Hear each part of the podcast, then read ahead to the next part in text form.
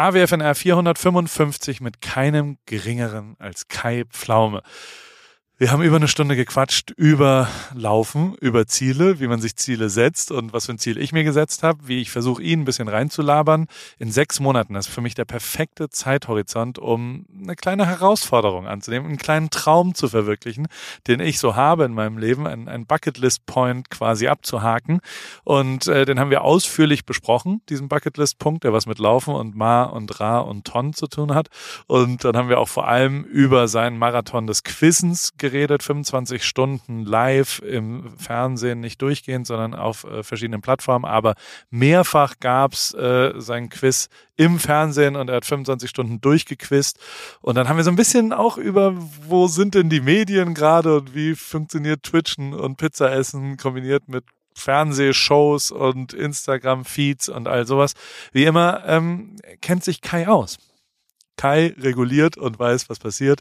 Deswegen äh, freue ich mich sehr, äh, dass du jetzt dir eine Stunde das anhören kannst bei AWFNR 455 mit mir. Ich bin Paul und dem lieben Kai Pflaume. Paul, Paul, Paul, Paul, Paul, Paul, Paul, Paul, Paul, Paul, Paul, Paul, Paul.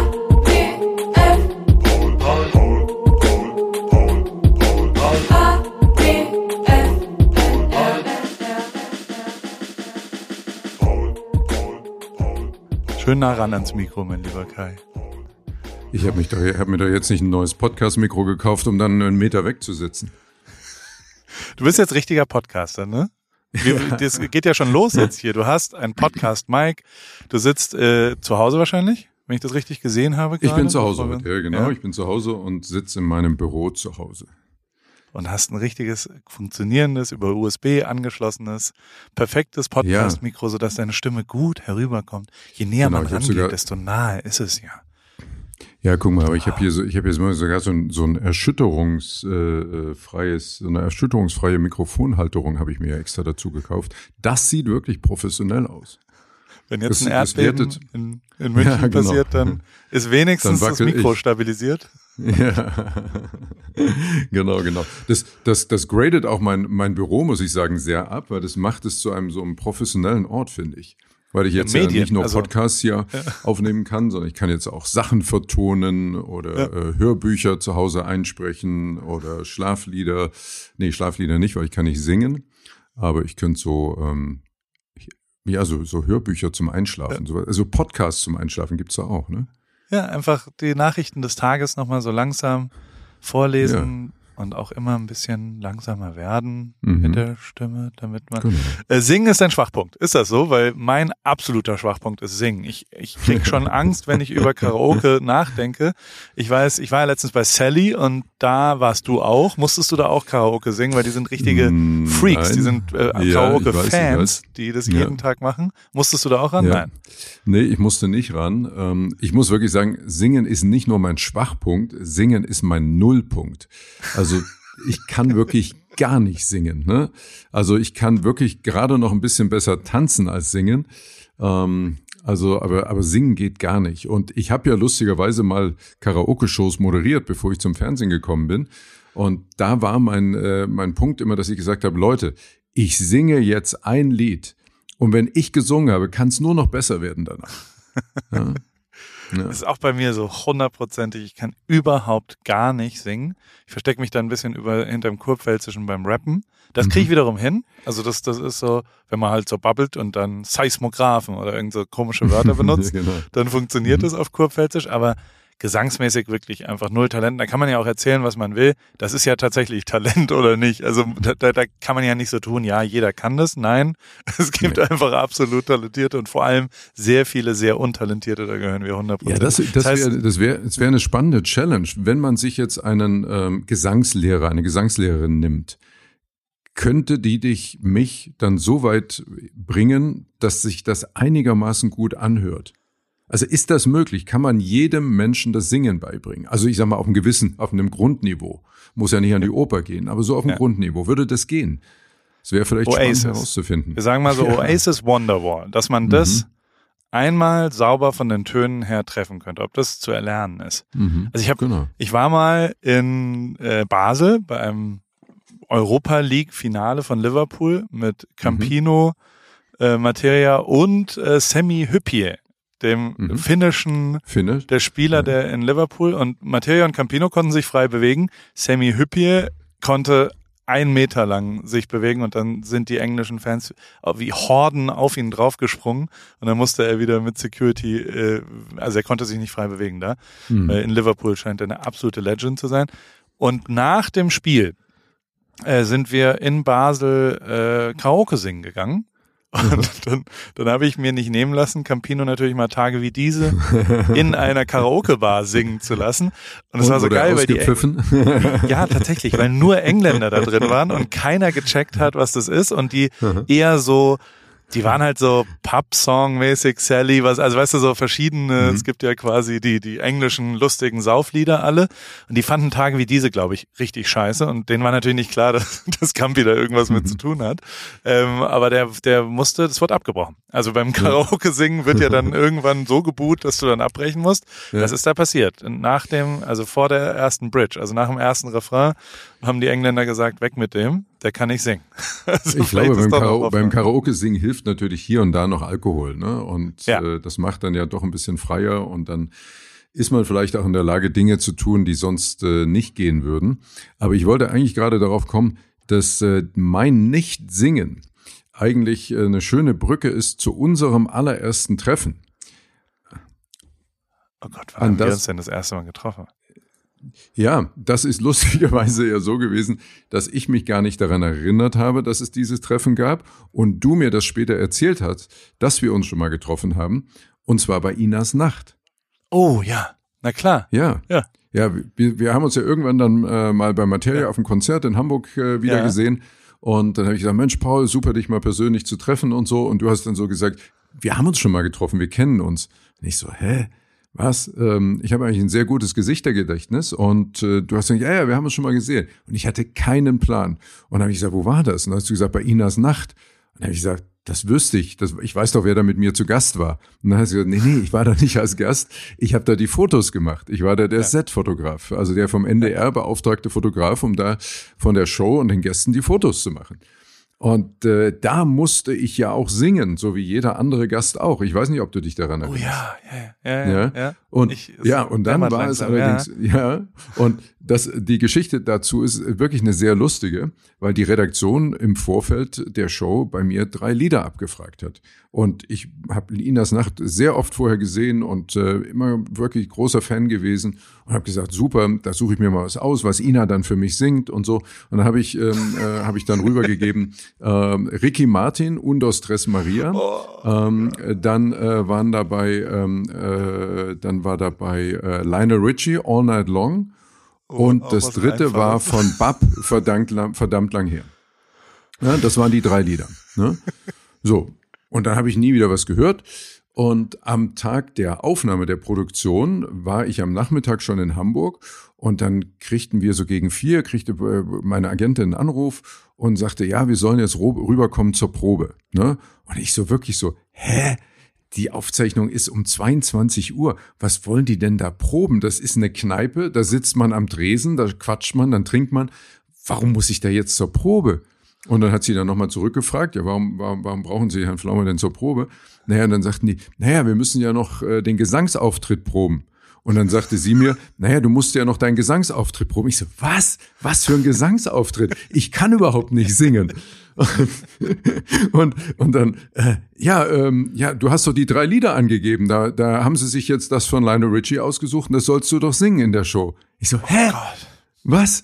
Und Schweißausbruch. auf jeden Fall, auf jeden Fall, ja, genau. Ich so, hä? was? Seit wann müssen die Gäste das selber singen?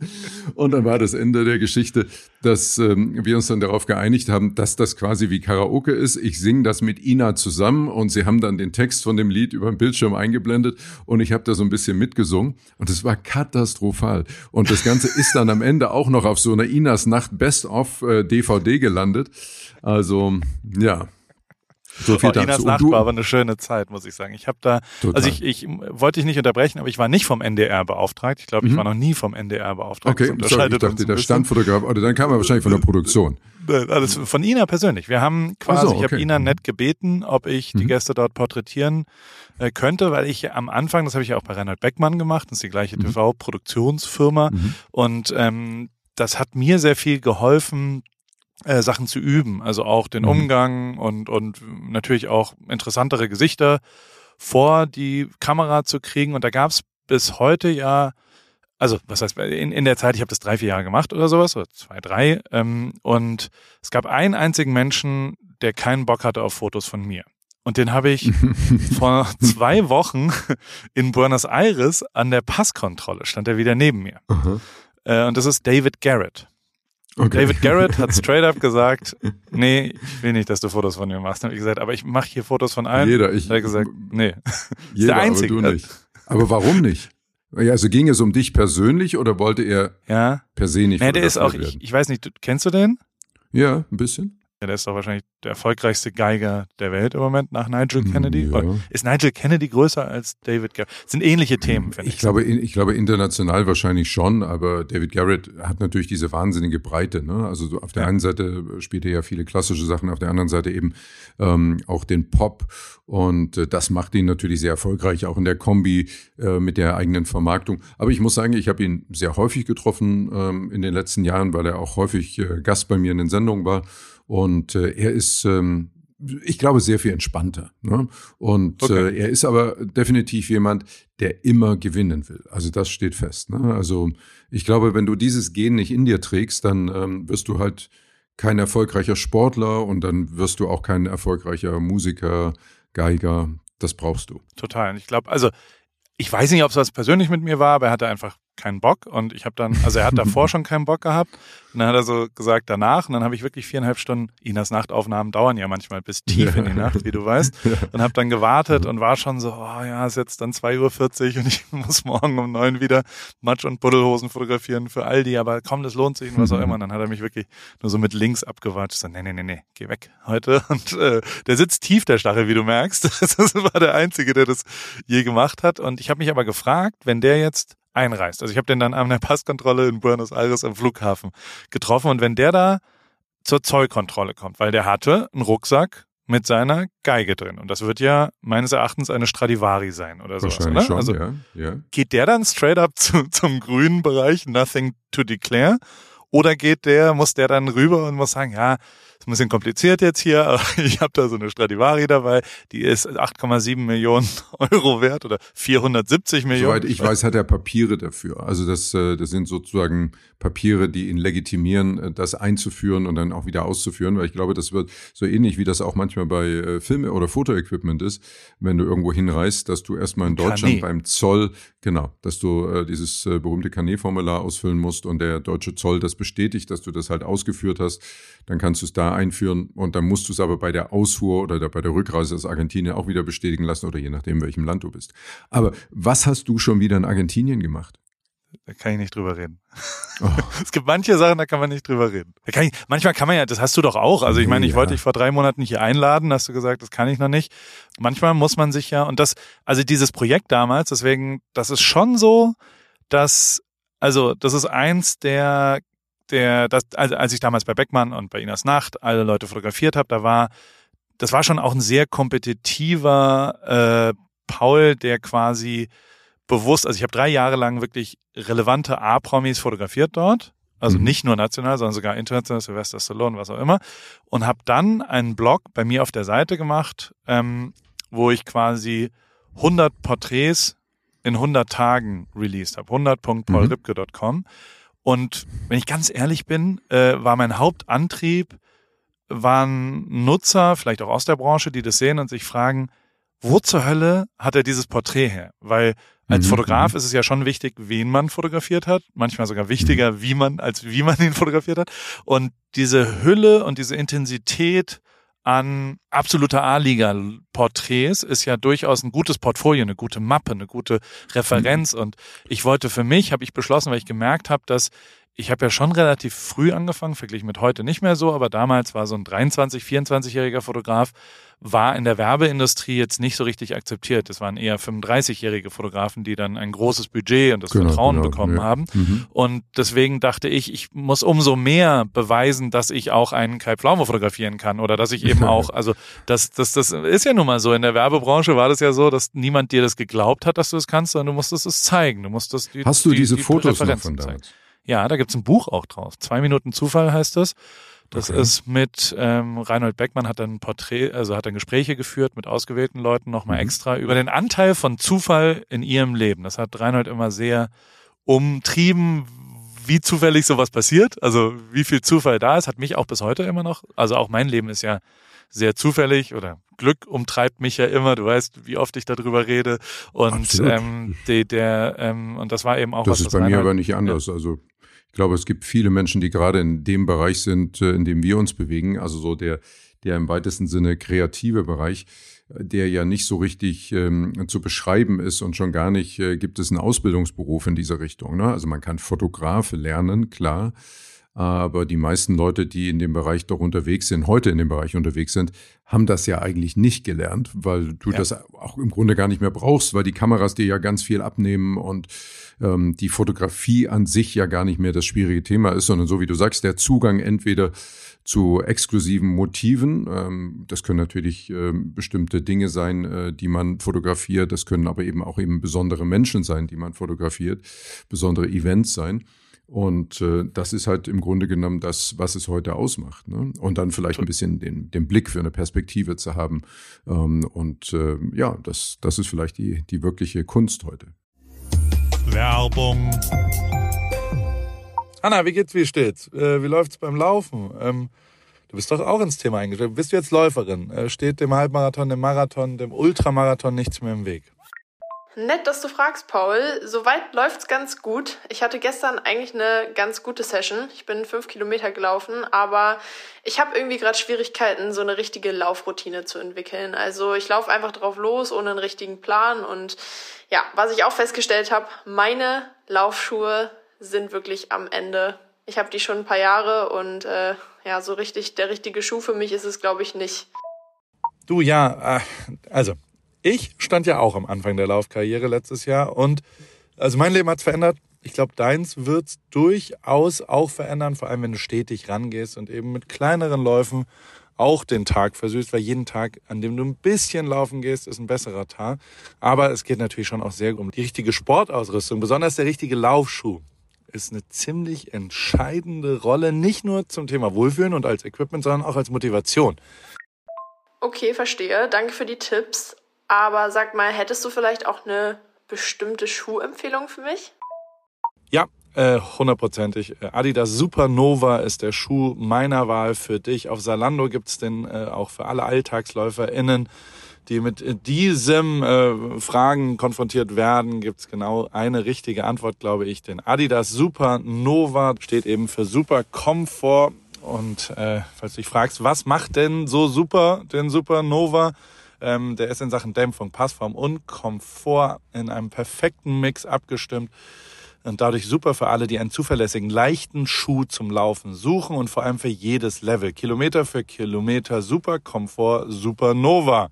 Und das ist ja tatsächlich echt eine ziemlich entscheidende, also letztes Jahr war das ja auch so, dass äh, wir unterschiedliche Schuhe bei Adidas testen durften und auch den Supernova haben wir da vielleicht auch schon mal ein bisschen gesehen. Insofern, ähm, das ist genau der perfekte Schuh zum Reinkommen, zum Trainieren. Wenn man dann wirklich einen Halbmarathon und einen Marathon, ein Rennen äh, rennt, kann man vielleicht sich noch was gönnen, aber erstmal damit der perfekte, zuverlässige, komfortable Laufschuh. Den gibt's wie gesagt auf Salando und äh, vor allem in neuen Farben. Ich danke dir, Paul. Schaue ich mir direkt an und für die ZuhörerInnen packe ich die Infos auch wie immer in die Show Notes. Ende. Ich dachte damals, das wäre mein Durchbruch. Wie so oft.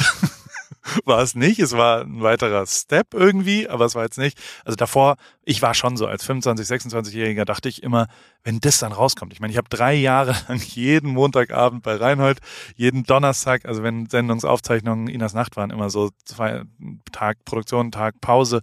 Also ich habe da schon relativ viel Aufwand zeitlich gegangen, ohne je was da, davon zu zeigen. Und ich dachte, wenn das dann rauskommt, dann werde ich berühmt damit. Also das ist mein, mhm. das ist, da ist alles gut. Und es war nur ein weiterer Schritt, aber, also natürlich gab es mit Rio so ein so ein Ding, wo das natürlich so groß war, dass es tatsächlich irgendwie äh, äh der Durchbruch quasi auf, auf breite Masse war. Aber auch da habe ich halt auf sehr viel Support zurückgegriffen, also von Reinhold über Opti, der das, also weißt du so, das, das krasseste, mhm. was je passiert ist, war, dass, dass, dass ich ihm Opti zum Beispiel auch fotografiert habe und der hat dann da mit Yogi Löw im ersten Heimspiel nach dem Sieg der WM blättern die so durchs Buch durch, ne? Und mhm. äh, also das Buch, was da war, waren Vorab-Exemplar, was ich äh, so halb, also das hatte nur die ersten 100 Seiten waren nur Fotos und hinten dran waren weiße Fotos. Also das mhm. war quasi ein ein äh, ein Blau oder ein Weißmuster sagt man, glaube ich, dazu, damit man mal weiß, wie groß und wie dick das ist.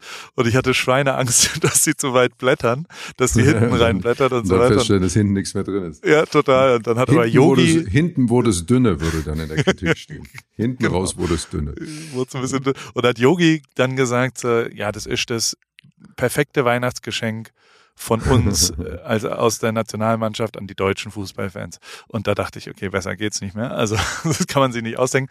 Aber Absolut. was ich sagen wollte, ist auch damals, und ähm, ich weiß nicht, ob, ob äh, entweder dir das Foto nicht gefallen hat oder es dich nicht erreicht hat, aber ich habe danach dann immer, weil es ja dann schon in Verbindung mit richtig öffentlich-rechtlichen und alles so, also es ist ja schon mhm. dann ein bisschen ernster und Reinhold war das auch wichtig, dass ich danach alle immer angeschrieben habe. Ich habe das Foto immer ausgedruckt, habe das immer an die Kontakte dorthin geschickt und habe auch äh, dort in einem Anschreiben immer gesagt, hier sind die Fotorechte, du kannst damit machen, was du willst.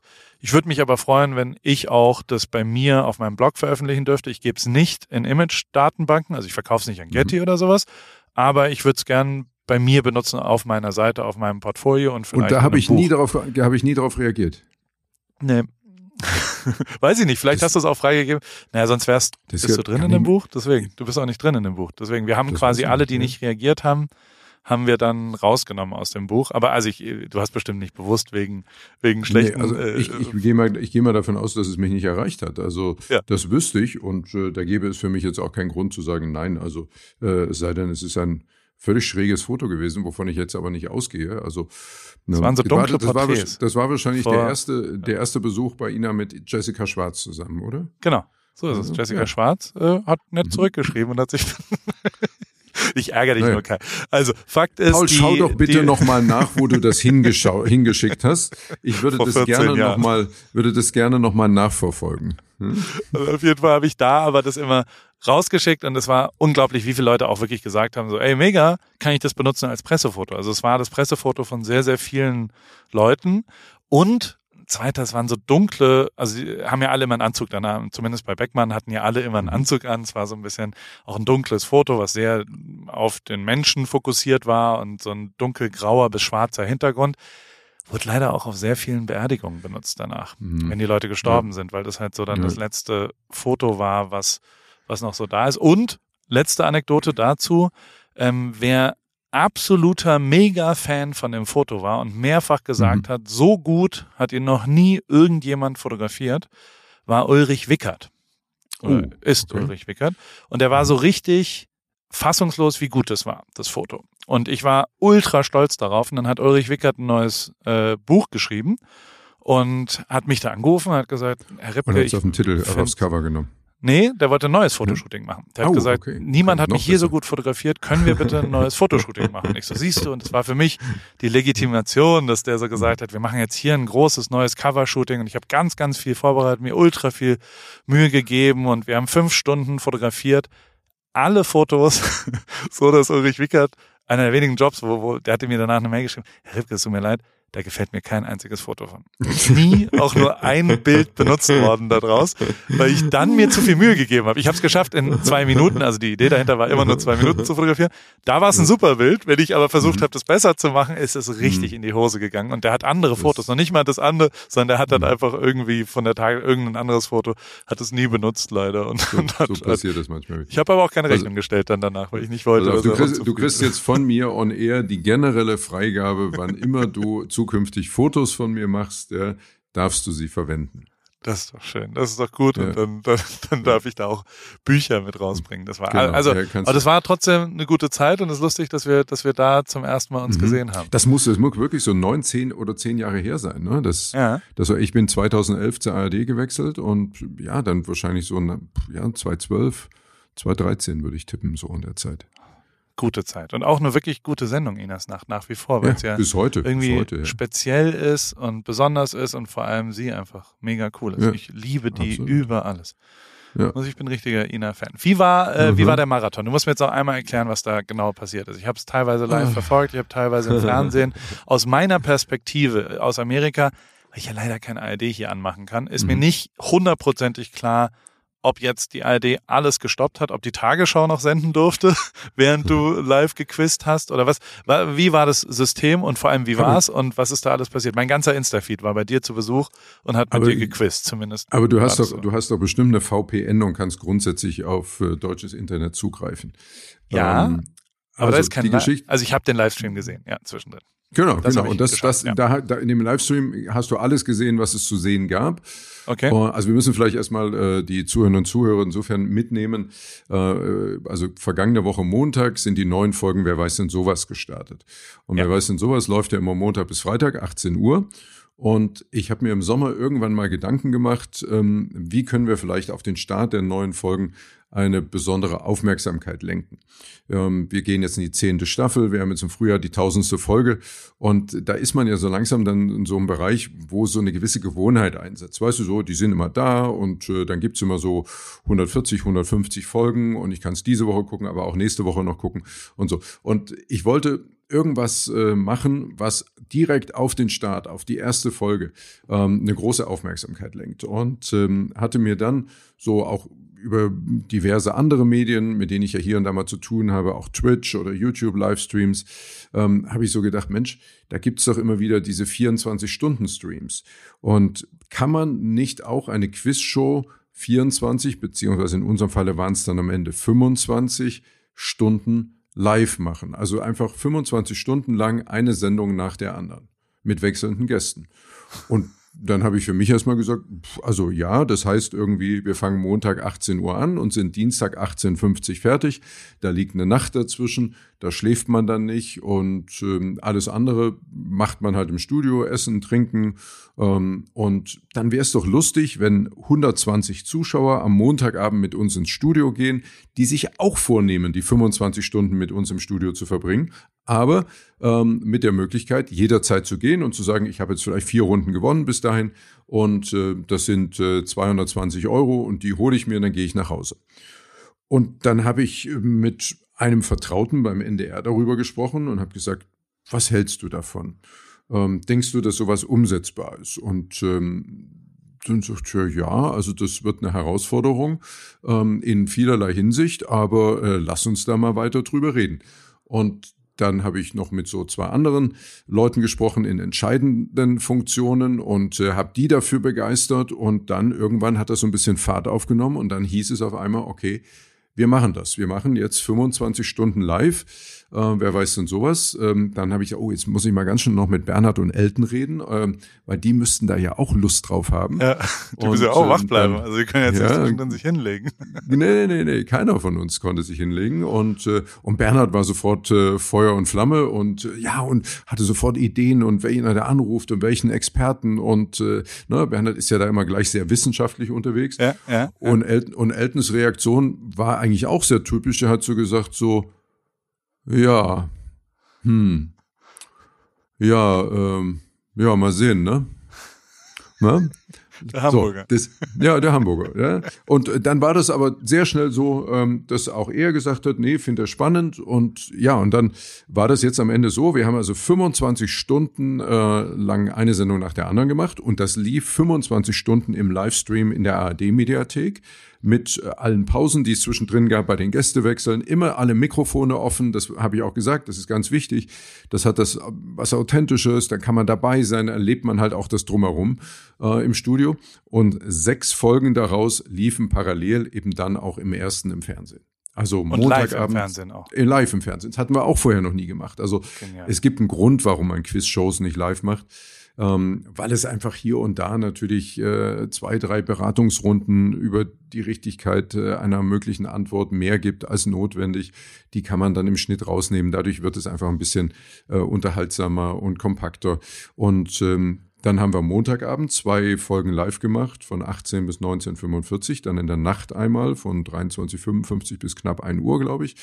Dann äh, Dienstagvormittag eine, 11.15 Uhr eine Stunde und dann Dienstagabend nochmal zwei Folgen von 17 Uhr bis 18.50 Uhr. Und da war sehr viel Programmänderung auch im ersten mit dabei.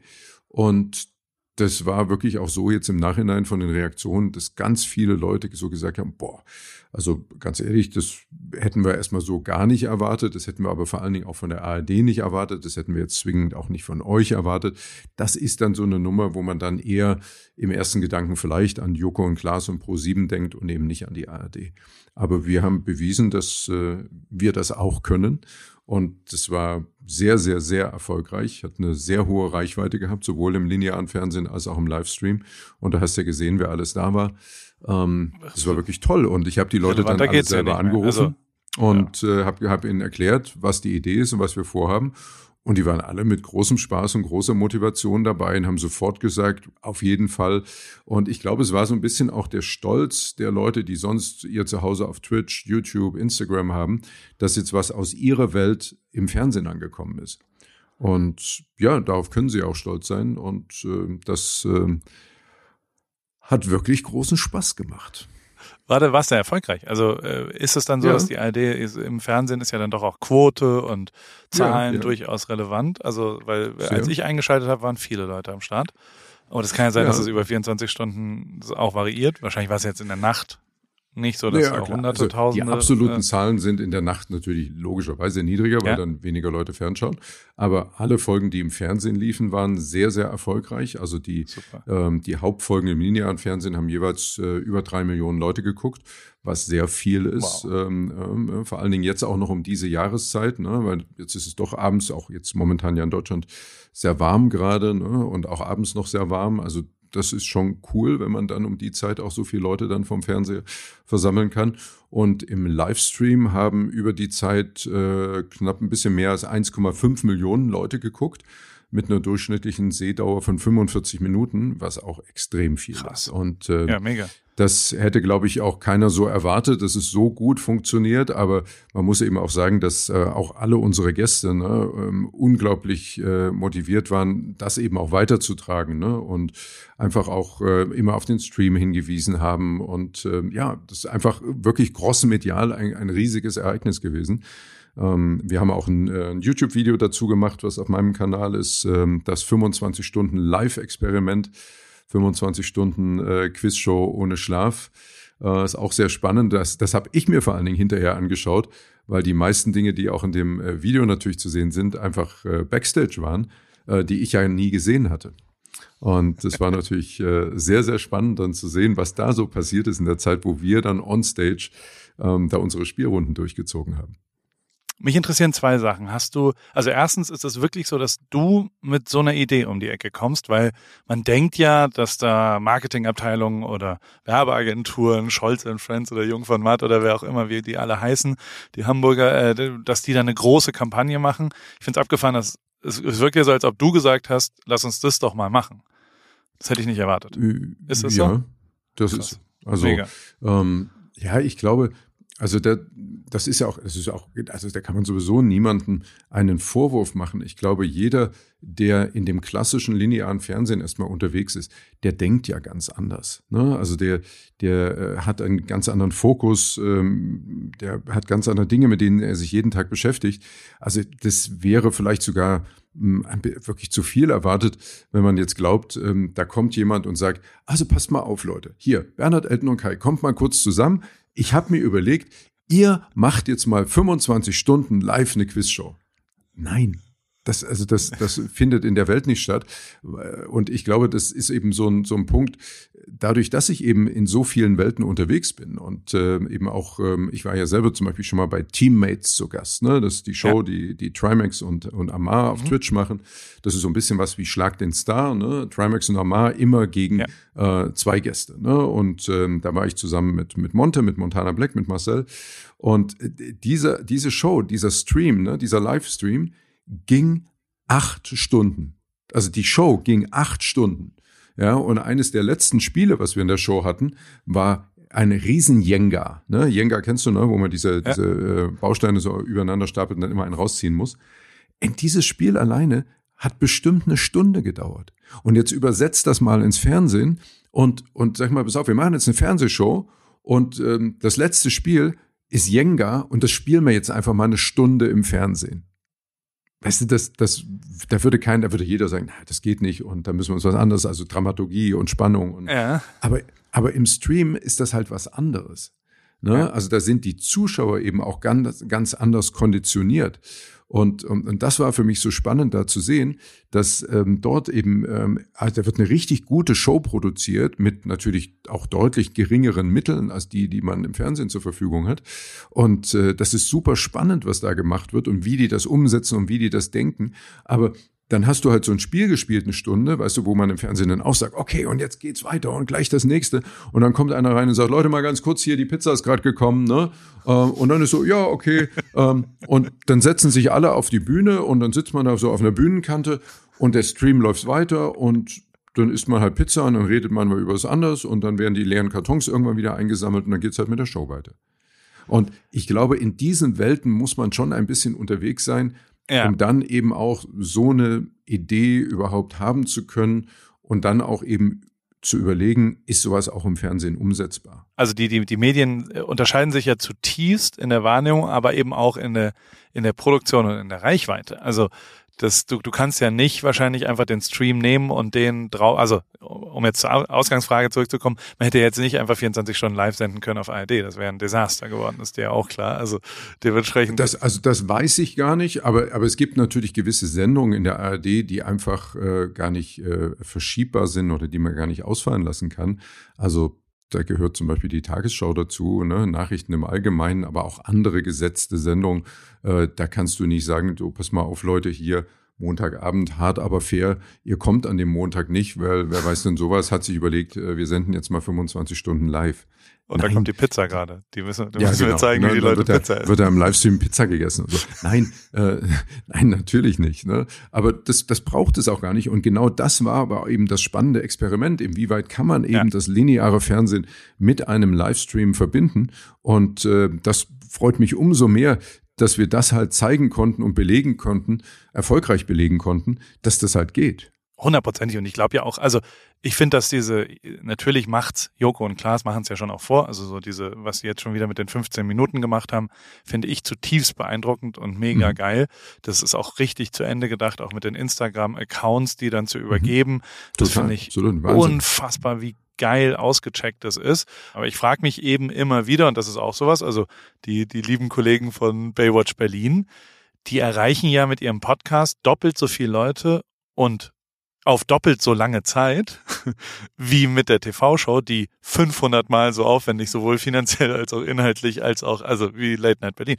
Das ist doch total krass, wie unterschiedlich das alles passiert. Trotzdem brauchst du, glaube ich, das eine fürs andere. Also das heißt ja nicht, dass man die TV-Show dann nicht mehr machen sollte wahrscheinlich, sondern, sondern die Herausforderung ist ja, wie kriegt man das in unterschiedliche Welten rein? Und ich finde, also äh, äh, das ist ja, bei Tommy Schmidt ist es ja nicht anders. Die TV-Show, finde ich, hat sich ja auch verändert und ist mhm. in meinen Augen ein bisschen podcastiger und dadurch erheblich besser geworden ähm, mhm. in letzter Zeit und ähm, äh, war davor auch gut. Aber ich finde sie total charmant gerade, wo die, wo die so sind als Ort und, mhm. äh, und als, als gerade wenn du jetzt, also Tommy Schmidt müsste man mal fragen, produziert der für, für die Mediathek?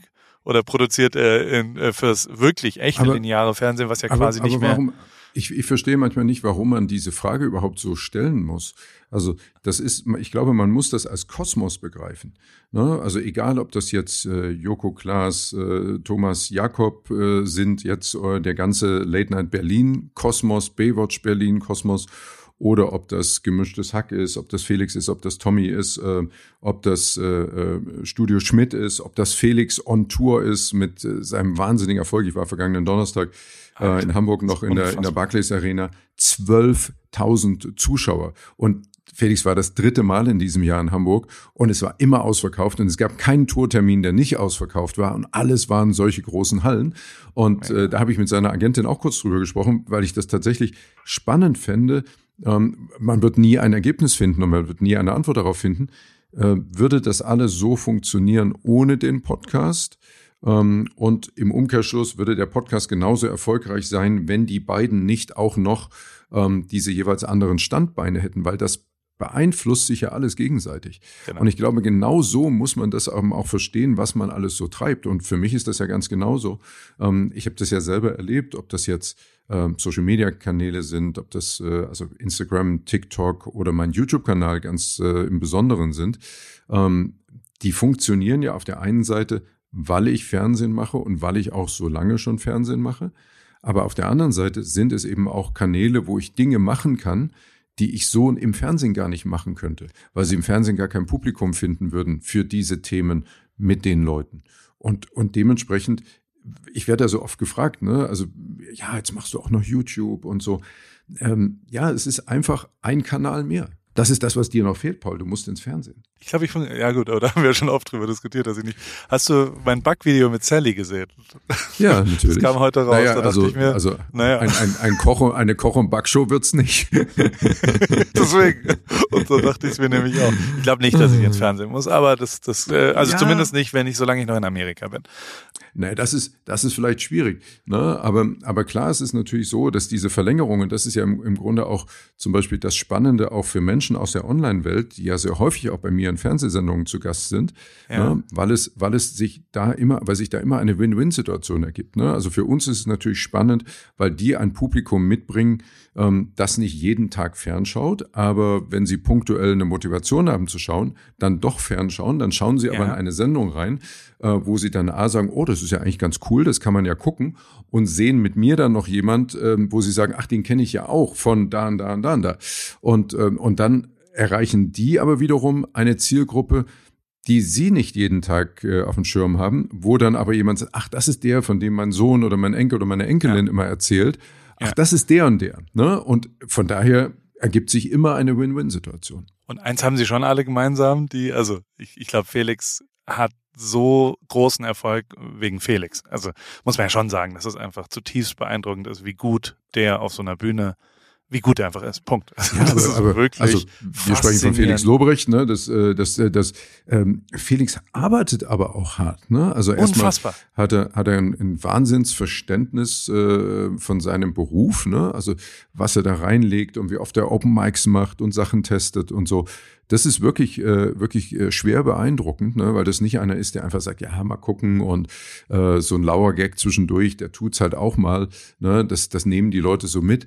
Der feilt da richtig dran und äh, natürlich ja. ist das auch oft grenzwertig, dieser Humor. Ne? Ähm, aber genau, da sind wir, glaube ich, genau an dem Punkt, wo der Podcast dann wieder zum Tragen kommt. Wenn du diesen Podcast regelmäßig hörst, dann kennst du ihn als Menschen ja auch ein ganzes Stück.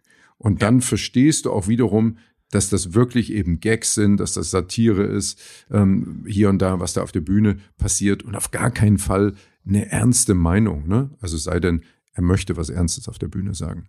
Also es ist faszinierend, wo das alles hingeht und es ist faszinierend, dass mhm. du ja überall auch, also du, du, hast ja schon eine sehr interessante Draufsicht und kannst vor allem mitreden, weil du es ja siehst, was so passiert. Das ist äh, mhm. nicht immer so. Also das finde ich, finde ich voll cool, dass du dir das alles so reinziehst und dass du es auch. Ja, ich glaube, wenn du dich in all diesen Bereichen auskennst, dann erkennst du auch die Schnittmengen in diesen Bereichen, weißt du?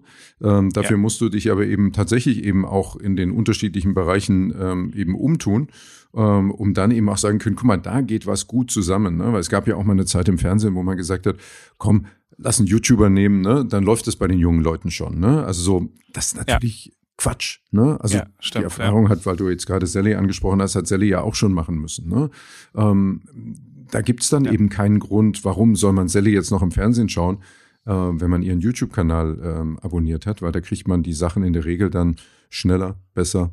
Hundertprozentig, deswegen. Und aber, aber trotzdem, also du kommst ja auch demnächst vorbei, äh, hier Ja. bei mir und wir drehen Ich einen nach Newport Tag Beach. mit und ich bin schon ganz aufgeregt, was ich da, was ich da. Ist es denn so?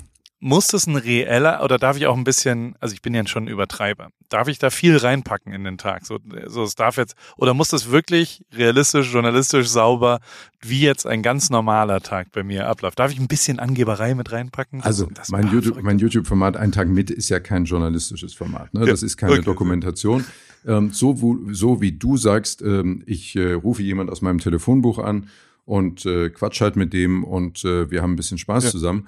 Genauso gehe ich auch meine YouTube-Videos an. Ne? Also das äh, ist genau der Inhalt. Ne? Ich treffe mich mit Leuten, die ich interessant finde, die ich spannend finde, die ich gerne mag und äh, verbringe mit denen Tag. Es wird hoffentlich viel gelacht, äh, wir haben hoffentlich viel Spaß und zwischendurch wird halt auch mal geredet. Und äh, ich glaube, das ist eine sehr gute Möglichkeit, einen Menschen halt äh, kennenzulernen und von Menschen auch mal Dinge zu sehen, die man nicht jeden Tag sieht. Also was ich von, was ich mir von dir wünsche, ist im Grunde genommen, dass ich mal all das sehe, was man sonst nie sieht. Also mir ist zum Beispiel aufgefallen, dass man von dir einfach nichts Alltägliches sieht. Und damit meine ich jetzt gar nicht Privates, Privates, Ja. sondern ähm, man, man weiß gar nicht zum Beispiel, wo trinkst du eigentlich mal deinen Kaffee äh, in Newport oder wo gehst du mal essen oder, oder was auch immer. Ne, man sieht immer so bestimmte Sachen, also man sieht natürlich Paris Clubhaus, man äh, sieht äh, den Run Club, man sieht dich äh, Fahrrad fahren, man sieht dich mal am Grill, man sieht dich mal am Strand, man sieht mal deine Bikes. Und du hast mir ja gesagt, du willst mir all das zeigen, was du noch nie gezeigt hast. Und äh, da bin ich sehr gespannt drauf. Also ich würde auch schon gern, also ich, das Intro hätte ich schon gern, dass wir in meinem Ehebett, dass du auf der anderen Seite schläfst. Dass wir zusammen aufwachen. So würde ich gern, dass wir aufwachen. Auf welcher Seite liegt dann deine Frau? Um, die, die, die ist schon weg, weil die, die ist ein bisschen fleißiger als ich. Und, die, und dann kannst du reinschnuggeln, da ist noch das Bett warm. Kannst du, Oh. du liegst links, ich lieg immer rechts. Ähm, Mhm. also beziehungsweise wenn man im Bett liegt rechts oder wenn man draufschaut links. Ich liege zu Hause auch links, wenn man drauf schaut. Und das ist schwierig, weil da, dann liegen wir beide auf derselben Seite und die rechte Seite ist frei. Fürs Fernsehen können wir das auch kurz mal machen. Das ist ist, eine Frage, Frage- ganz wichtige Frage. Hast du im Bett was an? Also bevor wir über dieses Nein. Thema weiter nachdenken. Ich schlafe tatsächlich nackt. Da musst du durch, Kai. Also du wolltest Sachen sehen, die noch nie gezeigt worden sind. Das könnt ihr ja Ja, dann du, zensieren. Du, du bist ja ab und nackt bist du ja ab und an äh, auf deinen Deswegen. Kanälen mal zu sehen. Ne? Äh, all- allerdings immer nur von hinten. Ja, also insofern, wenn du es Ein mal. absoluter Nacktschläfer. So ist das. Mhm. Da musst Okay. du jetzt durch. Ach, das wird sehr schön. Und ich, ich glaube, ich Das bin glaub auch ich auch. bereit, äh, dir, dir ein, zwei, aber ich habe auch schon lustige Sachen mir überlegt. Vor allem will ich dich natürlich unbestritten einmal in meinem Leben in Radklamotten. Das könnte wirklich äh, extrem lustig werden. Dich mal in so richtigen Also schönen da, wir, da dürfen wir nicht zu viel vorwegnehmen, aber in der Tat ist es so. Äh, ähm, wir haben ja einmal dazu telefoniert und ähm, ich habe im Vorfeld, als ich so darüber nachgedacht habe, Mensch, wenn wir zusammen Video drehen, was, was können wir denn da alles machen?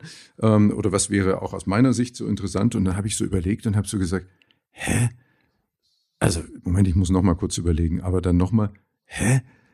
Habe ich wirklich noch nie in meinem Leben auf einem Rennrad gesessen? Nein, ich habe noch nie in meinem Leben auf einem Rennrad gesessen. Also ich habe als Kind, ich habe ein normales Fahrrad gehabt, ich habe ich hab natürlich, ich habe ein Mountainbike, ich habe ein Citybike, ähm, also diverse Sachen, aber ich habe in meinem Leben noch nie auf einem Rennrad gesessen. Ich habe noch nie irgendwie Klickpedalen äh, mit, mit, mit Fahrradschuhen. Ich habe noch nie so einen hautengen Anzug angehabt. Äh, also alles, was da dazugehört, ähm, ist mir bisher wirklich äh, verborgen geblieben. Und jetzt äh, kann dieser Traum wahr werden. Eine, eine lustige Anekdote dazu, wie ich zumindest finde, ist, dass mir immerhin der siebenfache grüne Trikot-Gewinner Erik Zabel eine Nachricht Mhm. geschrieben hat, oh, gehst du mit Kai Pflaume Fahrrad fahren? Der hat irgendwie mitgekriegt, dass du dir ein Rennrad bestellt hast zu mir. Äh, darf ich das danach behalten eigentlich? Und der hat da irgendwas mit zu tun, lustigerweise. Aha. Also er möchte das Rad behalten, was also Nee, ich möchte es habe- bereiten. Er arbeitet Ach, bei Canyon und hat deswegen mitgekriegt, dass, äh, Ach dass, so. dass du da schon mal für gesorgt hast, dass da ein Fahrrad ist. Ja, es geht ja vor allen Dingen darum, dass, dass es ein für mich passendes Fahrrad ist. Darum ging es ja. natürlich. Und du weißt natürlich, alte Regel, wenn man irgendwas noch nie gemacht hat und, und erste Erfahrungen sammelt, muss wenigstens das Equipment stimmen. Ne? Da muss man wenigstens gut dabei aussehen. Ne? ja, das, das hat, ist ja auch im Skifahren oder was auch immer. Ne? Hauptsache, also da ja. müssen wenigstens die Ski und die Klamotte, ne? die muss sitzen. Ja, auch wenn die Skills sonst noch nicht so da sind. Ne? Und ähm, so, ja, also ähm, ich freue mich da sehr drauf. Ah, das wird schön. Ich, ich, ich glaube, das wird ein guter Tag. Ich, ich gebe mir auf jeden ja. Fall Mühe und ich hoffe, das Wetter wird Ich war ja schon mal in Newport Beach, ja. aber äh, wie gesagt, also ich kenne ja sowas, Balboa Island und äh, ja. was weiß ich, äh, ne? Äh, kenne ja schon so ein paar Sachen da. Aber ähm, ja, also, aber ich möchte von dir natürlich die, die Secret Spots, die möchte ich sehen. Ich zeig dir, was da passiert. Dann noch ein anderes Thema, was ich äh, mit dir zumindest besprechen will. Weil das letzte Mal, wir haben ja schon mal eine Folge hier gemacht, da ging es schon um Halbmarathonlaufen. Mhm. Ähm, oh. Es ist passiert. Ich bin angemeldet. Am 19. März 2023 werde ich äh, den LA Marathon laufen. Mhm. Und äh, Commitment ist da. Herzlichen Wir haben das Training ging schon los vor drei Wochen, aber jetzt ist heute, wir nehmen gerade am Sonntagmorgen meiner Zeit übrigens absurde Zeit gerade, weil nur acht Stunden Zeitverschiebung sind, weil Deutschland schon umgestellt hat und Amerika aber erst in zwei Wochen umstellt. Das ist das Wochenende, wenn wir kommen dann, ne?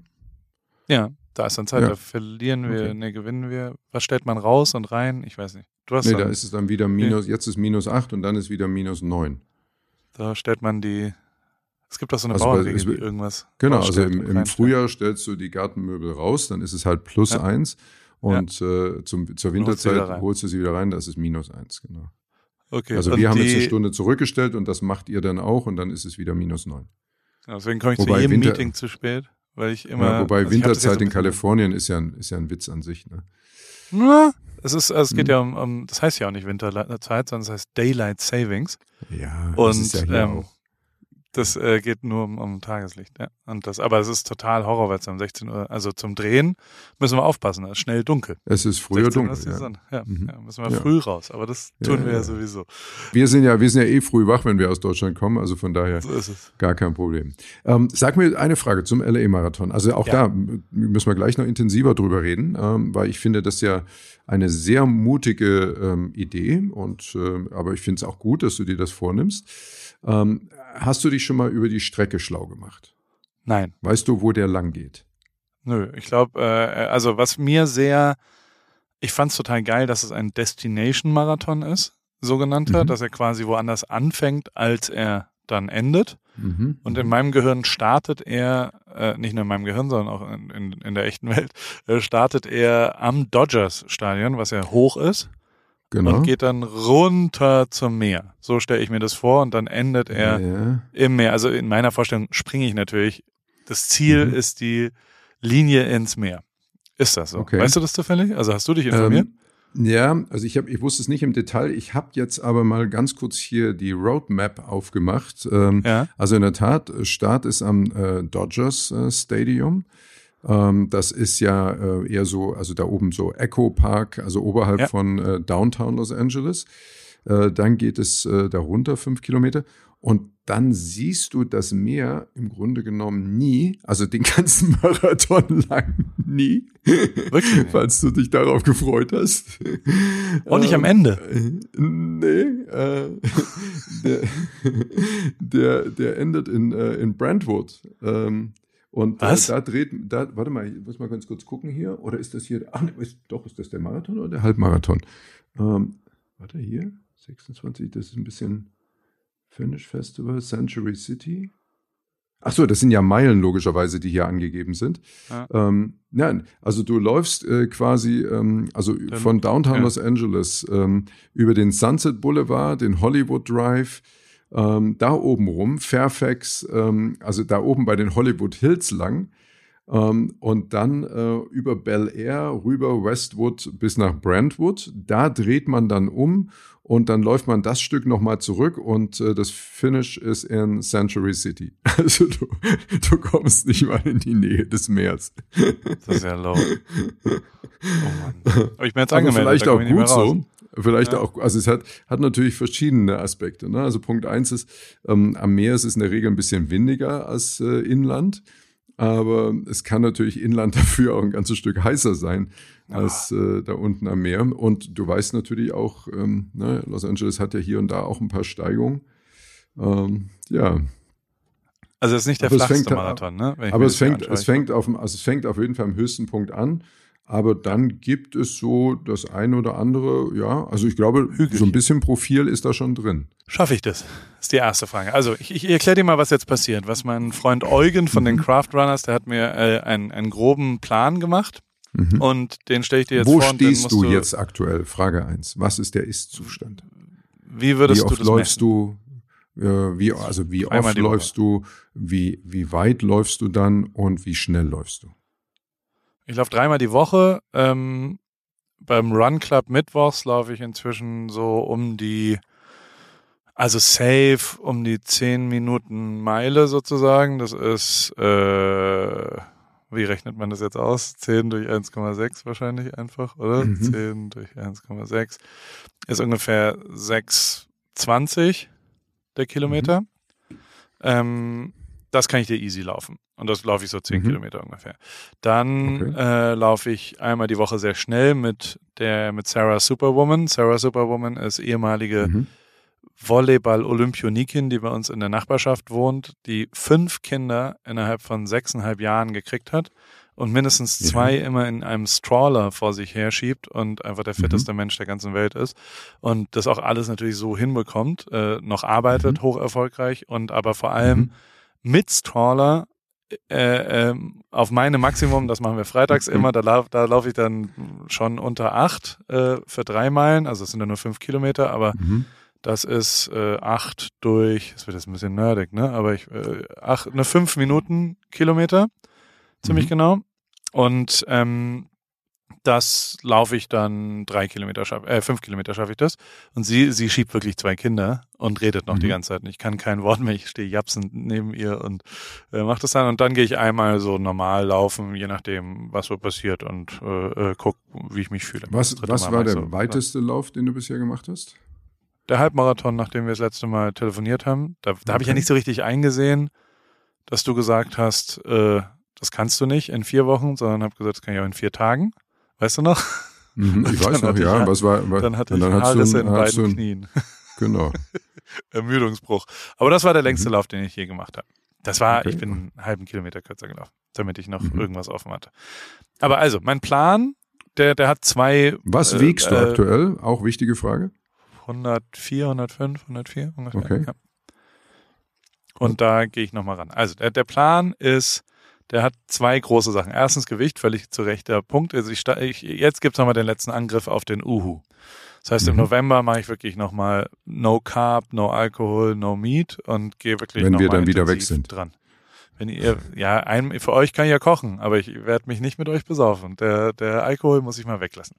Das, Mhm, äh, das geht bei mir leider nicht ein bisschen. Ähm, und dann will ich nochmal so 10 Kilo abnehmen, muss ich sagen. Also ich will so um die 95 wiegen im März, wenn ich laufe. Das wäre für mich das guter Ziel. Plan schon mal, ja? Mhm. Dann will ich zweitens, gibt's quasi, und das ist äh, alles, wie gesagt, von Eugen, der hat es so ein bisschen äh, aussortiert, der hat quasi den, den Moment des Marathons genommen und hat Mhm. dann, die Woche davor ist frei, vorm Mhm. Sonntag, und davor fängt man rückwärts an, immer sonntags äh, lange Läufe zu machen, um den Körper so ein bisschen reinzugrooven, dass man sonntags lang läuft. Und äh, der letzte lange Lauf äh, ist 30 Kilometer. Und man geht Mhm. dann in ein Kilometer Schritten, also die Woche davor dann 29, und da geht man, da sind wir jetzt heute am Sonntag, den 30. Oktober, während wir aufnehmen, muss ich heute 12 Kilometer laufen. Das tue ich Mhm, auch heute. Okay. Allerdings wird mir da empfohlen vom lieben Eugen, das so schön langsam wie es geht, also nicht super langsam, aber auf keinen Fall auf Tempo, um ausschließlich den Puls runterzukriegen auf längeren Distanzen. Mhm, mhm. Dann äh, ist als zweites Run Club, da laufen wir halt so unsere soliden, das ist jeden Mittwoch, da sind immer 20, 25 Leute da und wir laufen immer so acht bis zehn Kilometer oder sechs bis zehn Kilometer manchmal, aber Mhm. normal laufe ich zehn Kilometer. Und ähm, das halt zu einer soliden, normalen ähm, Sache, das ist quasi nach dem langen Run Sonntag zwei Tage nicht laufen und dann Mittwoch äh, wieder normal laufen. Und am Freitag legt er mir unterschiedliche ähm, Intervalle hin. Und er sagt immer lieber längere Intervalle, weil es ja um längere Läufe geht, um den langen mhm. Marathon. Und Intervall heißt im Moment, also letzten Freitag habe ich ein, eine Meile, 1,6 Kilometer. Äh, nee, ein, ein, eine Meile ist 1,6 Kilometer, doch, stimmt. Mhm. Also ja. das, mhm. ich soll eine Meile schnell laufen und dann eine Meile langsam gehen mhm. und dann wieder eine Meile schnell laufen. Das genau, mache ich so typisches Mal. Intervalltraining, ja. Mhm. Genau. Ja. Und das tue ich dann sechsmal und äh, gehe nach Hause danach. Mhm. So, ein bisschen einlaufen. Und, und, Eugen, und Eugen ist ein, ein richtiger Coach, weil ich kenne Eugen nicht, nee, natürlich nicht. Der ist ein sehr guter Läufer. Die Craft Runner okay. sind für mich, also das ist mein Idol, was Laufen mhm. angeht. Mhm. davor okay. warst du das, aber hat dir leider den Rang abgelaufen im wahrsten Sinne des Wortes, äh, weil, weil er irgendwie den Marathon mit Erdinger in der Hand und äh, mhm. Konfetti um drumherum, mhm. die sind, also äh, cooler geht's nicht, finde ich. Das, äh, das, das finde ich, ich sehr, dir, sehr. Ich würde dir gerne nochmal einen Kontakt herstellen zu einem äh, Menschen aus deiner Heimat, aus Heidelberg. Ähm, oh ja, zu, sehr gut. Ja, zu, zu Philipp Seib. Ähm, das ist nämlich tatsächlich ein wirklich ausgewiesener äh, Coach, gerade im Ausdauerbereich. Äh, Kick-Ass äh, Sports. Ich weiß nicht, ob du davon schon mal was gehört hast. Nee. Ähm, und äh, das ist sozusagen sein, seine äh, Trainings, äh, seine Trainingsplattform, sein, seine Firma Kick-Ass Sports. Und ähm, äh, er ist dazu noch der, der Mann von Laura Philipp, der Ehemann von Laura Philipp, der Triathletin, die ja jetzt auf Hawaii Vierte geworden ist. Ähm, und ähm, der äh, macht genau das, äh, Menschen sehr individuell betreuen, coachen, ähm, entweder im Profibereich oder eben auch äh, absolute ähm, Anfänger in dem Bereich, also die Menschen zum ersten Marathon zu bringen. Und eben sehr individuell ähm, schaut, wie sind die, wie ist der Ist-Stand ist, was ist die Zeit bis zum Marathon und was tut man am besten bis dahin und äh, greift dabei natürlich auf sehr viel ähm, Erfahrungswerte, aber natürlich auch sehr viel Daten zurück ja, her damit. Aber irgendwann, also ich mhm. muss mich dann einmal entscheiden. Äh, äh, also vielleicht deckt sich das ja auch. Also das ja. kann ja auch sein, dass die ja. beiden ja gar nicht weit auseinander liegen. Ne? Ja. Ähm, aber ähm, trotzdem finde ich das sehr interessant, ne? da nochmal so ein bisschen, äh, vielleicht nochmal, also wie man das oft auch bei Ärzten sagt, nochmal so eine zweite Meinung einholen. Ja. Um, ähm, und das ist ja jemand, der nun auch sehr, sehr profunde äh, sicherlich in seiner Meinung ist. Also fände ich spannend. Und läufst du mit? Wann ist es denn? Am 19. März 2023. Oh, guck mal, jetzt Schau doch mal kurz in den Kalender. Ja. Gucken, ob ich jetzt Glück habe und die einfachste Ausrede von allen. das muss ich mir nochmal überlegen. Hm? Also wir haben ja auch ein Ziel. Also, wir wollen, ja, was ja, mein ja, Ziel ist, und seit gestern. Aber da hängt ja für mich auch ein bisschen was dran. Weißt du, es ist ja nicht nur das, es ist ja nicht nur der Marathon. Da, da hängt ja noch ein bisschen was äh, hinten dran. Ne? Also ich muss mir ja jetzt auch die Frage stellen, habe ich überhaupt äh, die Chance, die Möglichkeit, die Zeit, mich entsprechend darauf vorzubereiten. Ähm, weil du, was, was ist denn dein Ziel für den Marathon? Was hast du dir denn vorgenommen? Was willst du ihn schaffen? Du willst ins Ziel. Oh, ich, nee, ich will unter vier Stunden laufen. Und eigentlich seit gestern will ich, will ich auch, meine Schwester, habe ich rausgefunden von meiner Mutter, ist 3, 53 gelaufen. Oh. Mein Bruder ist über vier gelaufen. Insofern würde ich gerne, also zumindest sind es die Informationen, die meine Mutter zur Verfügung gestellt hat. Die werde ich jetzt nochmal verifizieren, bevor ich das mhm. ganz final, aber also ich will auf jeden Fall unter vier, aber es wäre schon auch gut, besser als meine Schwester. Da muss man dazu sagen, dass wir als Geschwister, also ich habe einen älteren Bruder und eine jüngere Schwester, wir sind schon in so ein paar Sachen ein bisschen kompetitiv. Und, äh, am gut, Kom ja.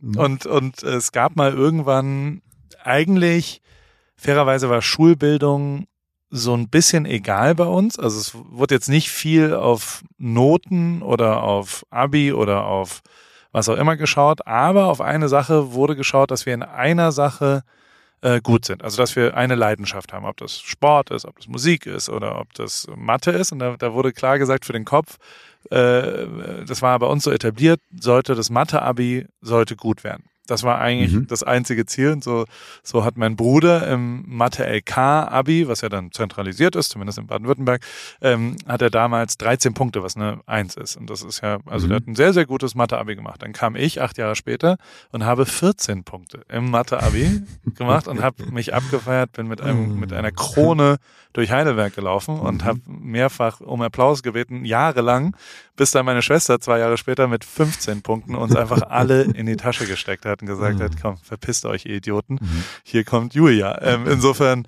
äh, habe ich ein bisschen das Gefühl, dass es im Marathon-Ergebnis auch so ist. Aber ich habe schon Bock unter vier Stunden das zu schaffen. Das ist mein okay, also ähm, Traum. ich habe jetzt mal ganz ja. kurz, ich habe jetzt mal ganz kurz geschaut. Ähm, also wenn man, wenn man jetzt sagt, man peilt eine Zielzeit von 3,45 an, dann ist das, äh, dann musst du einen Schnitt von 5 Minuten 20 laufen. Das ist schnell, ne? Das ist schon schnell. Und dann hat man also so drei, vier auf Minuten die, auf die Marathondistanz ist das auf jeden Fall schnell. Ja. Ich würde so, ja 3,52, 59. Also ich muss so eine Sekunde schneller als meine Schwester sein. Wenn es mhm. Wenn's irgendwie, also ich will unter vier Stunden laufen und dann muss mhm. man ja sechs Minuten, glaube ich, laufen, oder? Also wenn du drei Stunden 50 laufen willst, äh, dann musst du 5,27 im Schnitt laufen. Warum guckst du denn immer zehn Minuten schneller, als es ist? Achso, du hast ja gerade gesagt, du willst schneller sein als deine, als deine Schwester. Nee, das ist, das ist die, die Kür. Die, die okay, Pflicht okay, ist okay. Äh, erstmal unter vier Stunden. Also dann schauen wir mal. Das ist mein Ziel. Drei Stunden 59. Ja. Und da musst du fünf Minuten 40 laufen. Gut, das ist das Ziel. Man muss es ja vor allen Dingen immer auf Strecke sehen. Ne? Also ich ja. habe vor allen Dingen für mich so die Erfahrung gemacht, man darf äh, längere Läufe halt definitiv nicht zu schnell angehen. Das ja. rächt sich immer bitter. Und ähm, habe mir jetzt äh, vor kurzem nochmal von Experten sagen lassen, der, die größte Zahl an Läuferinnen und Läufern, die bei einem Marathon aufgeben, das ist bei Kilometer 40. Ja letztens 40, ne? Bei Kilometer Krass. 40, da hören die meisten auf. Und das ist ja so, dass man dann sagt, ey, du bist doch nicht, ich bin doch nicht 40 Kilometer gelaufen, um ja. zwei Kilometer vom Ziel aufzugeben. Was ist das denn? Aber es muss ja einen Grund geben. Sonst ja. würden ja nicht die meisten da aufhören. Also auf jeden Fall sind wir, also im Moment sind wir zwölf Leute schon, die sich angemeldet mhm. haben. Du wärst äh, Teammember Nummer 13 mhm. für Paris Run Club Goes Marathon. Sind die denn alle in einem Leistungs, äh, in einem, in, so in einem Leistungsbereich oder hat da jeder seine eigenen Ziele? Die richten sich alle nach ihrem Monarchen Paul. Ach, die alle mit dir laufen wollen. Die laufen alle für mich. Alle müssen dein Tempo laufen. Ich bin kurz davor, hier den, den Mann, der Berlin gerade gewonnen hat, auch noch zu verpflichten, ob der auch mit mir vier Stunden laufen kann. Ja, der und läuft es rückwärts dann, ja. Der läuft es rückwärts. Der läuft rückwärts vor mich hin und, und redet mir. Also Fakt ist, dass meine Frau und ich eigentlich äh, relativ gleich gerade sind und deswegen wir das mhm. zusammenlaufen. Ah, deine Frau läuft auch mit? Ja. Genau. Ah, okay, okay. Und auch viele Freunde und, und Familie und verschiedene lustige Leute, die da noch am Start sind. Also mhm. es haben sich bisher viele, also die Gruppe wird immer größer und deswegen ich würde die gerne erweitern durch dich, weil mhm. de facto ist ja das Geile, dass das jetzt genau in einem halben Jahr ist, mehr oder weniger. Also in einem das halben stimmt. Jahr minus zwei Wochen. Das ist genau der Zeithorizont, wo man jetzt einmal sagen kann, okay, ich committe mich jetzt, ich sag jetzt einmal ein halbes Jahr, reiße ich mich zusammen, das ist für mich genau das, wie ich es hinbekomme. Also ein Jahr ist mir zu weit weg, äh, ein Monat ist irgendwie klar, dass man das hinkriegt und ein halbes Jahr ist aber eine echte Herausforderung. Also das ist ein klares, ich muss Gewicht verlieren, ich muss ins Training gehen, ich muss jeden Sonntag das machen und dann kann ich das schaffen. Hoffentlich. Mhm. Schauen wir mal. Und ich finde diesen Zeithorizont so extrem herausfordernd, extrem geil. Und gleichzeitig ist es ja so, dass du sonntags einen langen Lauf mittwochs einen normalen Lauf abends und freitags ein paar Intervalle. Das kann jeder aus seiner Woche herausbrechen. Also es ist ja. zeitlich überhaupt gar kein Problem, wenn ich das ja, sagen darf. Also das, die, kann die mir Zeit niemand ist immer irgendwo da. Ne? Aber äh, ne, ich sag mal Der so, Körper ich habe hab, ja, ich habe ja so hier und da, ich habe ja noch ein bisschen was äh, nebenbei zu tun. Ne? Also das äh, verlangt mir ja auch äh, das eine oder andere ab. Sagst du ja, einfach jetzt hier hin oder her, ne? Fernsehen. Vergesst das Fernsehen. Ne? Ich werde jetzt Profiläufer. Ne? Sub 4. Ähm, pass auf, weißt du, weißt du was ich mache? Weißt du, was ich mache? Ich werde eben auch mal, ähm, mal nachfragen. Ich werde, ich werde Philipp mal fragen. Ich werde Philipp Seib ja. fragen. Philipp, was bedeutet das denn für einen Trainingsumfang für mich? Ähm, was heißt das? Wenn ich jetzt sagen würde, ich möchte in einem halben Jahr im März äh, Marathon laufen in LA, ähm, was heißt das? Also was, was muss ich tun bis dahin? Wie viel muss ich, also wenn ich dein Ziel mitverfolge und sage unter vier Stunden, ähm, was heißt das? Und ist natürlich schon auch ein ganz guter Insta-Post, ne? LA Marathon unter vier Stunden. Das ist also, ich sag's ja nur. Also auf Strava kommt das ganz gut an, glaube ich. Lass, lass Tokio machen, lass Tokio machen. LA ist ein Qualifier für Boston und New York, habe ich rausgefunden. Ja, oh. Ja, uh. Also ich glaube, ich glaube, für, also ich glaube, an der Startnummer für Boston und New York wird es jetzt nicht scheitern. Also die könnte ich vielleicht auch so organisieren, wenn wir uns auch nicht in LA qualifizieren würden. Ja, aber jetzt, also ich, ich würde mich sehr freuen. Es ist eine Einladung, keine Vorladung. Mhm. Und Oh, dann kann man also ja mal schauen. in, inklusive äh, Flug und Hotel. Oh, so weit gehst du da Ja, schon. Okay. Na klar. Aber du fliegst ja Equal, ne? Ja, dann gerade zu einem Marathon äh, nur. Ne, dann, wer will sich da denn gerade hinlegen und schlafen auf dem Flug? Natürlich nicht. Mhm. Vorbereitung. Das ist gut. Ja gut, aber dann haben wir doch ein Ziel. Dann freue ich mich auf die Antwort von Philipp. Genau. Ähm, also da kriegst, kriegst du von mir den Kontakt. Und, ja, äh, der kann mir vielleicht das. mal ein bisschen helfen und für Mhm. dich kann er quasi der, der Entscheider sein. Der kann dein persönlicher Lauf Gott sein und entscheidet über dein, Mhm. äh, über dein, deine Zukunft, äh, ob du das Vielleicht können wir Philipp. Flieger noch begeistern. Ne? Philipp Flieger kennst du ja sicher, einen der besten deutschen Marathonläufer. Ähm, vielleicht würde der ja, vielleicht würde der ja für uns sozusagen als Pacemaker, also falls er keinen Bock hat, die ganze Distanz äh, wegzumachen, ne, könnte er vielleicht. Wir können so verschiedene Pacemaker- Pacemaker platzieren, dass wir quasi, also ich, ich, ich kann mir aber auch alle vorstellen, so in dem, Wer auch immer Bock hat, genau vier Stunden und vielleicht ein paar Sekunden weniger zu laufen, kann sich natürlich auch unserer Gruppe anschließen. Muss sich ja nur anmelden und dann laufen wir da so als Pulk, als wie so ein mit einem Windschatten vorne weg. So ist er doch unter zwei Stunden gelaufen mit so mit einem Keil, mit einem Windschattenkeil. Weißt du noch? genau, die, da ist der so vorne die- die- weggelaufen. ja, ja, die ziehen und schieben. Also so, da, ja. Da, da müssen wir, also gibt's ja, es gibt ja immer, da kennst du ja wahrscheinlich, also beim, weiß nicht, das bei verschiedenen, bist du schon mal bei einer großen Laufveranstaltung dabei gewesen? Nein, Da gibt's ja immer, da gibt es ja immer so äh, Pacemaker vom Veranstalter, die ähm, dann so einen äh, Rucksack aufhaben, wo so eine Fahne dran ist, wo die entsprechende Zielzeit draufsteht. Das heißt, wenn du unter vier Stunden laufen willst, dann äh, schließt du dich genau diesem Läufer an. Und Okay. dann weißt du, dass du, dass du in Time bist. Ähm, Und wir hatten das jetzt, ich bin in diesem Jahr den ähm, Halbmarathon beim äh, Wings for Life World Run gelaufen hier in München. Also das, ich bin nicht den Halbmarathon gelaufen, sondern da läuft man ja so lange, bis einen das äh, Catcher Car, also die mobile Ziellinie eingefangen hat. Das ist ja die, Ah, die okay. Idee des Laufes. Aber ich bin dann einen Halbmarathon gelaufen und äh, den dann für mich auch überraschend sehr, sehr schnell. Also das äh, war meine, meine neue persönliche äh, Bestzeit. Da bin ich in 1,42 gelaufen. Ui. Also da war ich noch nie Stark. schneller. Ähm, und da war das zum Beispiel eben auch so, dass wir die, ich glaube, den ersten Kilometer sind wir in 4,30 und äh, das war dann auch so ein bisschen der, der Schnitt auf den ersten fünf oder sechs Kilometern, wo ich schon gedacht habe, okay, äh, die Nummer holt dich ein. Viel zu schnell, viel zu schnell angelaufen. Ähm, aber irgendwie ähm, hat es sich dann doch irgendwie ganz gut durchgetragen. Ich bin natürlich, oder wir sind auch mit, mit zwei Freunden gelaufen, schon langsamer geworden dann mit der Zeit ein bisschen. Aber es gab keinen Einbruch. Das war auf jeden Fall gut. Wir werden sehen am 19.03. Ja, am 19.3. Okay. Spannend ich, ich, ich auf freue jeden mich auf Fall. die Antwort, was Ja. dann da passiert. Ich werde nochmal bei Klaas nachfragen, ähm, wie das dann so bei ihm aussieht. Jakob, ähm, ja, ähm, werde ich natürlich auch fragen, aber ich weiß nicht, ob er sich schon für einen Marathon bereit sieht. Das kriegen wir hin. Was steht bei dir heute noch an? Ich gehe zum American Football in SoFi Stadium. Rams Oh. gegen 49ers. Oh, Das, das, wird, glaube ich, ein gutes cool. Spiel. Absolut. Der- wie ist das Wetter gerade in LA? Was muss ich einpacken? Sensationell. Es ist Ja? alles sensationell. Es ist wirklich, also oh, September, Oktober, November ist einfach die schönste Zeit hier, weil es wirklich Mhm. äh, sauwarm, geile Luft, äh, kaum, also keinerlei Bewölkung mehr gewesen die letzten zehn Tage, jeden Morgen epischstes Licht, schön kalt in der Nacht. Also es ist wirklich Mhm. jetzt gerade das ist die beste Zeit.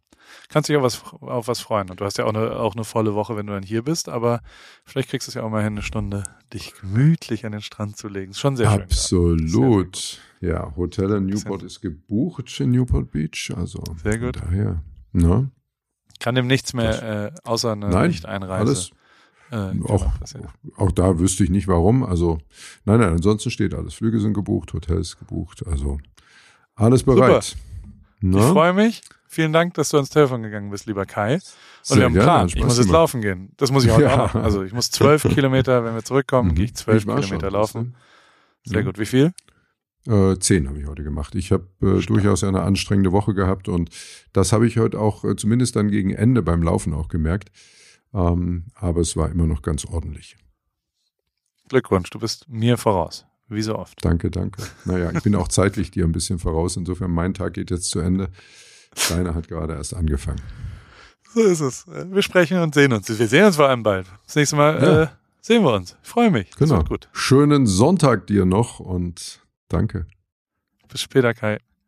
Jo. AWFNR, der Paul Ripke Podcast, ist mein Podcast, wo ich jede Woche jemanden aus meinem Telefonbuch anrufe und auf Aufnahme drücke.